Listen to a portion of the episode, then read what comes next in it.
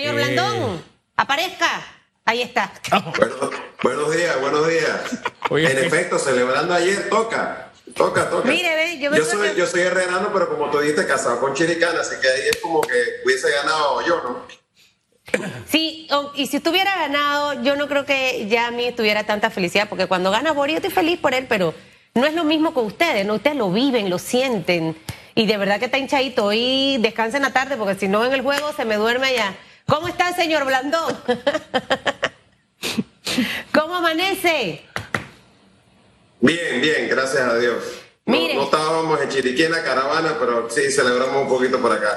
Bueno, hay cosas bonitas que ocurren en Panamá, entre ellas el- la fiebre del béisbol y ese regionalismo que lo vivimos mucho y es parte de lo que necesitamos hacer como país.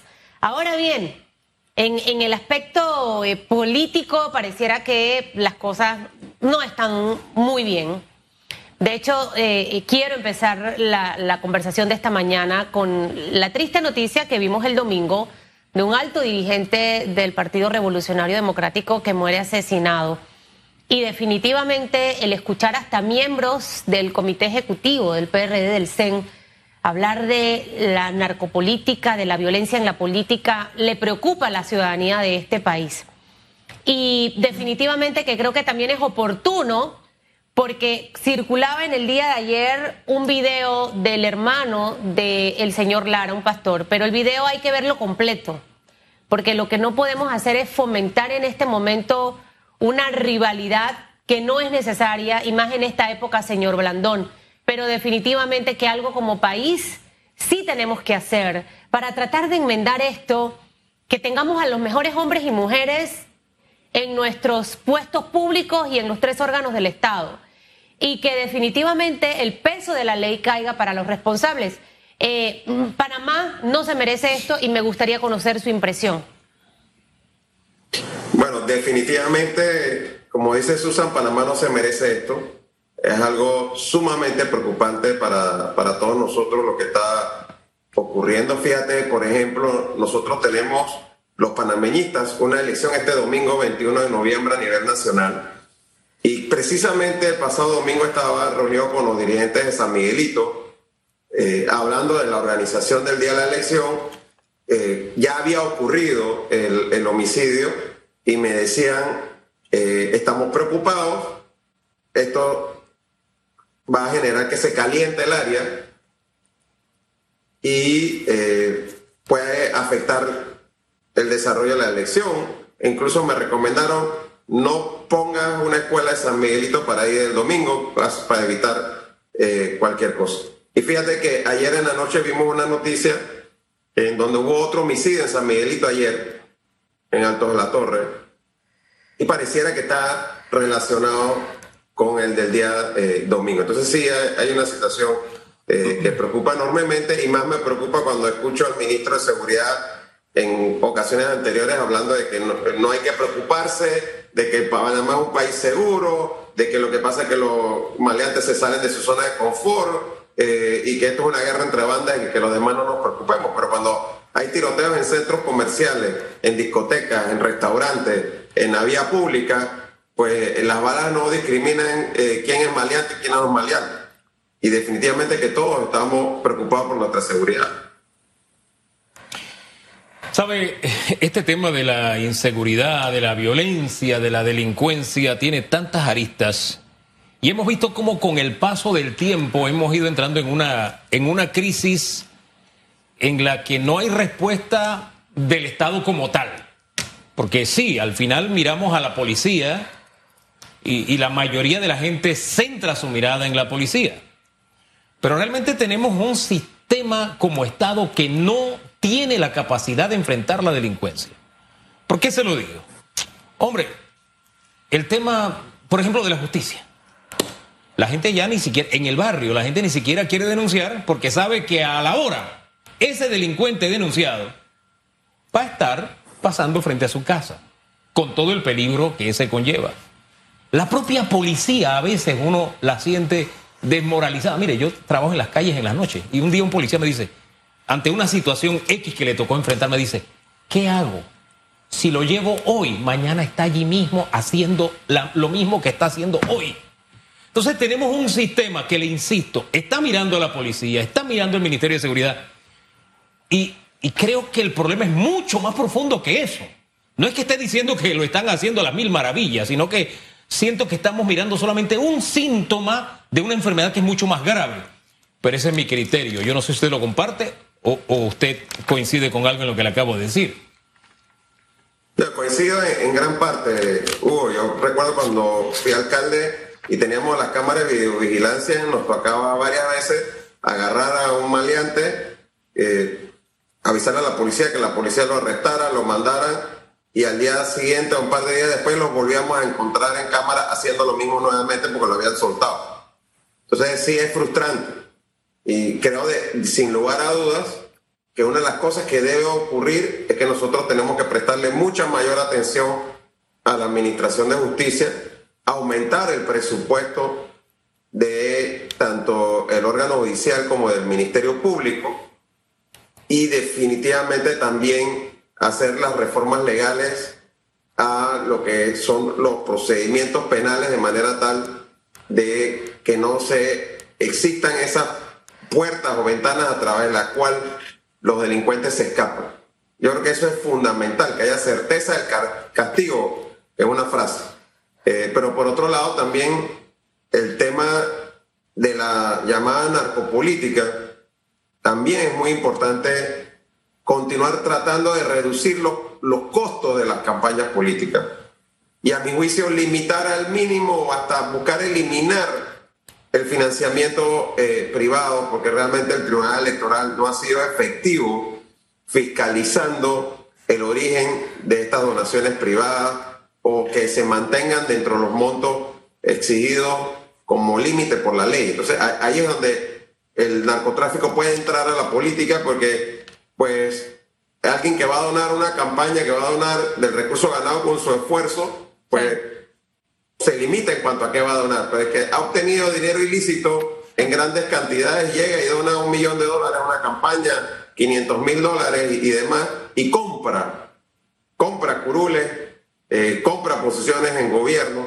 y eso eh, sí es, reitero, muy preocupante porque ya estamos viendo situaciones, eh, en el caso del PRD, ya no es uno, son varios Así es. funcionarios o exfuncionarios eh, que han sido asesinados en circunstancias eh, que ameritan eh, una mayor investigación. El exdiputado Yoyi Vergara, antes que el subdirector de registro público, la funcionaria de Santa Ana que distribuía los bonos, que fue asesinada en el Corredor Sur. O sea, hay una situación que definitivamente ya llama la atención, porque no es un caso aislado, son ya varios casos. Más de siete. Eh, ahorita estoy viendo precisamente en la página de Infórmate Panamá, más de siete figuras de, de alto perfil dentro del Partido Revolucionario Democrático. Hay medidas a corto, mediano y largo plazo, señor Blandón, en frente de todo esto. Panamá se merece una Navidad tranquila, ¿sabe? Que la gente pueda salir, hacer sus compras. El año pasado estuvimos eh, eh, todos en cuarentena en nuestras casas y definitivamente qué es lo que nos merecemos los panameños. ¿Qué medidas a corto plazo puede hacer ya el presidente de la República específicamente con este tema? Creo que ya el decir que son aislados, no, ya eso no, no es. Ya el discurso hay que cambiarlo. Entonces, ¿qué podemos hacer a corto plazo y qué podemos hacer a mediano y a largo plazo? Hablo 2022. Una buena estrategia de seguridad, cambios en el Ministerio de Seguridad. Estoy planteando yo algunas opciones. Em, tuvimos la oportunidad con el tema de reformas electorales, ya ese paquete se aprobó, así que en materia de controlar eh, más esos recursos ahí nos quedamos cortos, pero ¿qué podemos hacer? Porque analizarlo en esta mesa no es suficiente y tristemente pareciera que muchos de nuestros órganos del Estado y algunas instituciones públicas están siendo ocupadas por personas que no deben ocupar esos puestos porque precisamente son las que están fomentando lo que estamos viendo en este momento. Mira, a muy corto plazo, Susan, lo primero que hay que hacer es que el gobierno tiene que reconocer que hay un problema. Tú no vas a ser capaz de resolver un problema si tú ni siquiera reconoces su existencia. Cuando tú lo oyes hablando de que no hay un problema, de que el país es seguro, ahí es donde empezamos mal. Entonces, eso para mí es el primer paso, reconocer que hay un problema. Luego de eso, sí creo que debe haber cambios a alto nivel. He dicho varias veces, es la posición de nuestro partido que debe eh, cambiarse el ministro de Seguridad. Y por otro lado, una mayor presencia policial en las calles, por lo menos durante estas fiestas navideñas, y que se vea que va a haber un impacto en el nivel de homicidio que se ha estado eh, dando en los últimos tres, cuatro meses. Y en, ese sentido, pues, por ejemplo, lo que acaba está ocurriendo en El Salvador, eh, hubo un aumento en los homicidios y de una vez tiraron una mayor presencia policial, allá hay ejército, hasta el ejército a la calle, para darle esa sensación de, de, seguridad a la gente y, corretear a los delincuentes. Entonces yo creo que tiene que haber una medida que demuestre que el gobierno se está tomando en serio que hay un problema. Porque, reitero, todas estas compras de Navidad que, son necesarias para reactivar la economía, una economía que está golpeada y generar empleo, se pueden ver afectadas si la gente siente que su seguridad está en peligro por ir a un centro comercial o estar en la calle porque hay una guerra de bandas y estos tiroteos en plena calle. Ahora, el tema de la narcopolítica es más preocupante todavía cuando hacemos memoria y nos damos cuenta de que, hombre, un presidente, expresidente de la República, panameñita, habló de ese tema, pero nunca dijo nombres. Eh, hombre, si la memoria no me es infiel, antes que él, un ministro de Seguridad, Mulino creo que fue, puedo estar fallando, me puede estar fallando. Dijo lo mismo, pero tampoco dijo nombre. Entonces, yo siento que aquellos polvos están trayendo estos lodos. ¿Cómo es que yo como funcionario público, si la ley me dice que si yo sé de un delito, yo lo tengo que denunciar? ¿Cómo es que yo disparo a mansalva y digo, hey, la narcopolítica, que los políticos están metidos, hay políticos metidos en el narcotráfico? Y no digo nombre. Entonces por ahí salen nombres, porque la gente comienza a relacionar, porque la calle habla, porque la calle dice, pero altos funcionarios al nivel presidencial lo han dicho, pero lo han dicho alegremente como si te estuvieran contando una anécdota cualquiera en el solar de los aburridos, cuando esto es algo serio. Siento que no se han tomado las decisiones en el momento preciso y aquellos polvos han traído estos lodos o, hemos transitado bien, porque yo puedo estar equivocado, señor Blandón. Sí, la presencia del crimen organizado en la política, recuerda que por ejemplo, en la campaña del 94, eh, Pérez Valladares después tuvo que devolver un dinero que resultó que había recibido donación de una persona vinculada al narcotráfico Castrillón Genao. O sea que eso siempre ha estado gravitando alrededor de la eh, política panameña.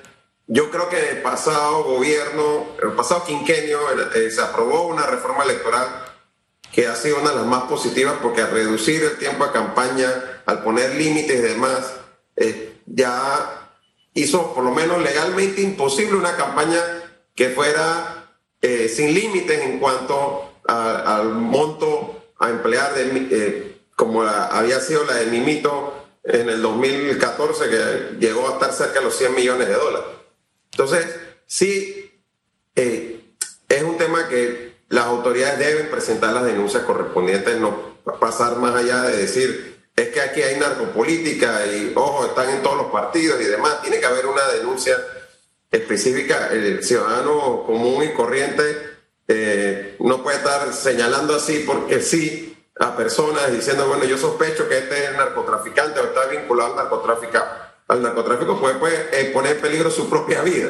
Pero las autoridades que están instituidas para defendernos y para hacer valer nuestros derechos, sí tienen que eh, denunciar, están en la obligación de hacerlo una vez conocen una situación que pueda constituir delito.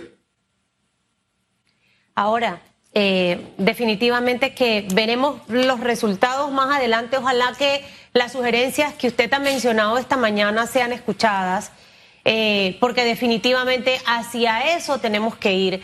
Tenemos tantas tareas pendientes como, como país, está el tema de la reactivación económica. Ayer en la tarde conversaba con, con un amigo comunicador y él se manifestaba muy preocupado por una crisis social que nos pueda caer como país. El desempleo está por el 20%, señor Blandón. eh, es súper importante que los proyectos de inversión puedan ya autogestionarse para que eso represente mano de obra para los panameños, porque si esto no ocurre en los próximos meses, las consecuencias van a ser gravísimas. El nivel de delincuencia y de violencia en este país se va a aumentar. Em, hemos visto muchos casos de suicidio precisamente relacionado al tema de deudas, todo lo que ha ocasionado la pandemia y creo que ya es hora en realidad de tomar el control de este tema eh, y que de una manera u otra todo está relacionado. Las escuelas no han abierto, los muchachos están obviamente sin hacer eh, absolutamente nada en casa, el tiempo lo utilizan en cosas no positivas y la desesperación también lleva a gente a hacer cosas incorrectas. ¿Cómo ve usted estas tomas de decisiones en materia económica y que definitivamente impactan de los otros temas que hemos hablado desde el inicio de la entrevista? Mira, definitivamente que hay una relación entre crisis económica, desempleo y delincuencia.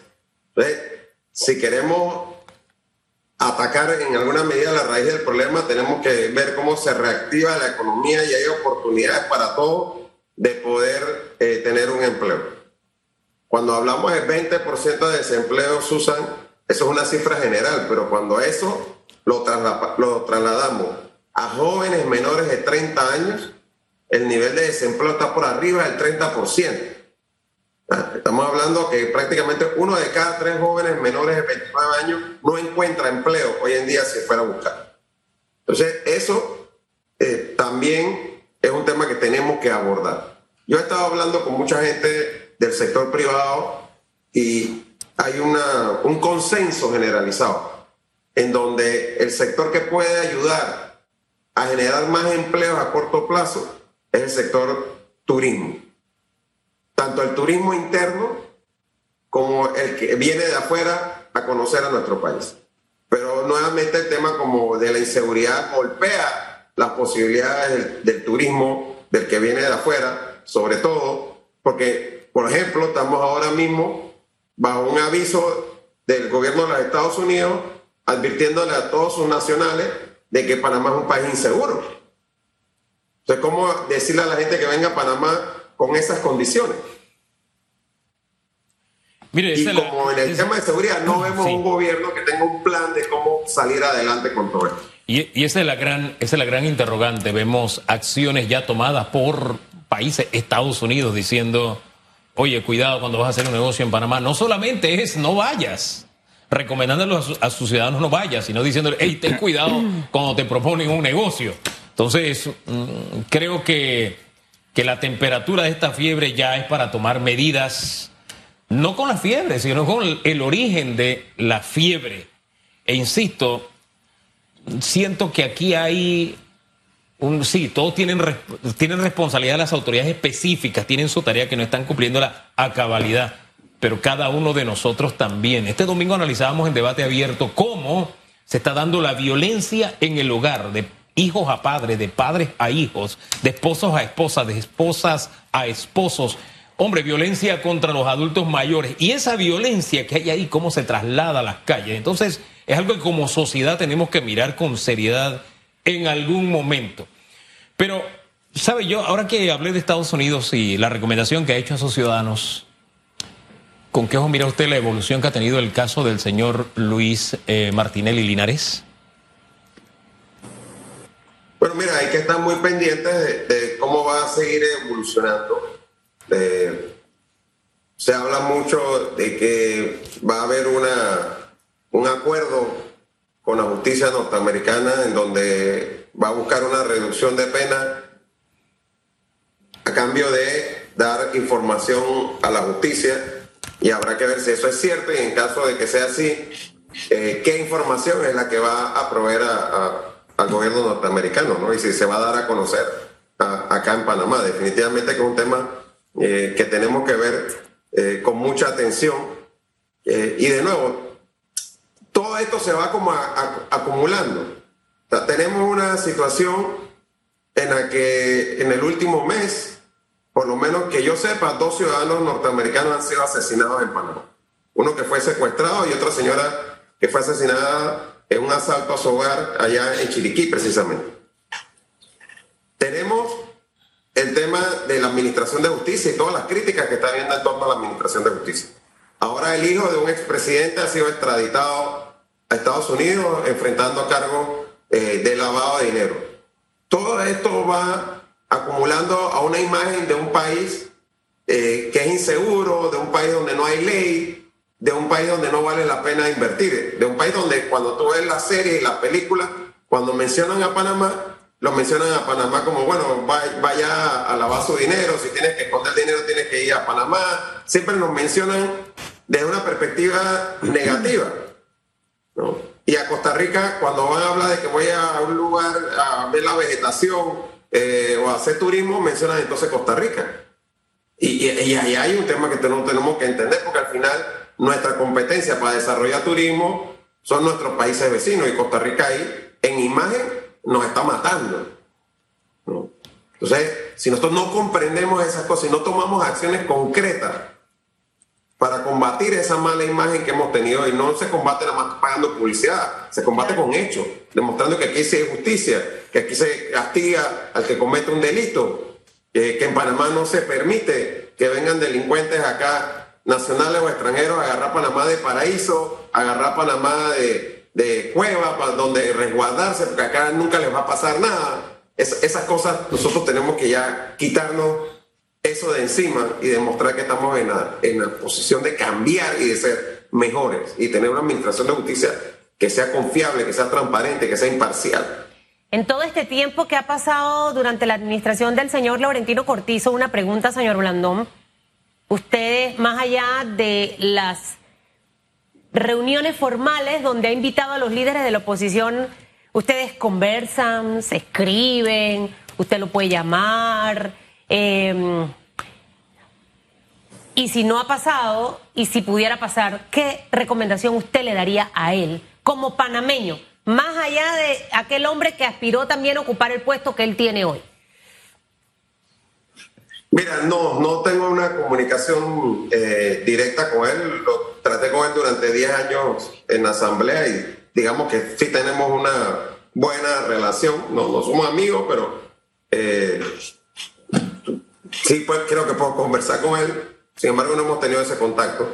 Pero sí he conversado con gente de su administración y el consejo que recientemente, casualmente, he tenido la oportunidad de darle con quienes he podido conversar es que el presidente debe convocar a distintas fuerzas políticas y económicas del país, pero no para ponernos a hablar allá a 10.000 pies de altura sobre cosas conceptuales, sino para hablar de la concreta, como decimos en buen panameño, de medidas, como te decías tú hace un momento, Susan, a corto plazo, y de mandar ese mensaje que estamos eh, unidos en poder resolver los problemas inmediatos y urgentes que el país tiene. Por ejemplo, en el tema de seguridad, nada pierde el presidente de la República convocando a una reunión con ex ministros de seguridad de otras administraciones eh, y ex comisionados, por decirlo así, y, conversar y escuchar opiniones. Mira, esto podemos hacerlo así. Aquí ha habido un error. Yo, yo lo he hecho con gente que ocupó cargos en la administración anterior. Eh, y me han dicho de, programas que se descontinuaron, de gente que se preparó, que los han, por cuestiones políticas, destituido o trasladado a otras posiciones. Y entonces, descontinuar cosas tiene un costo, tiene un costo. Y ese costo lo estamos pagando ahora mismo todos los panameños. Y un altísimo costo, altísimo costo para el país. Gracias, señor Blandón. Que le vaya bien hoy.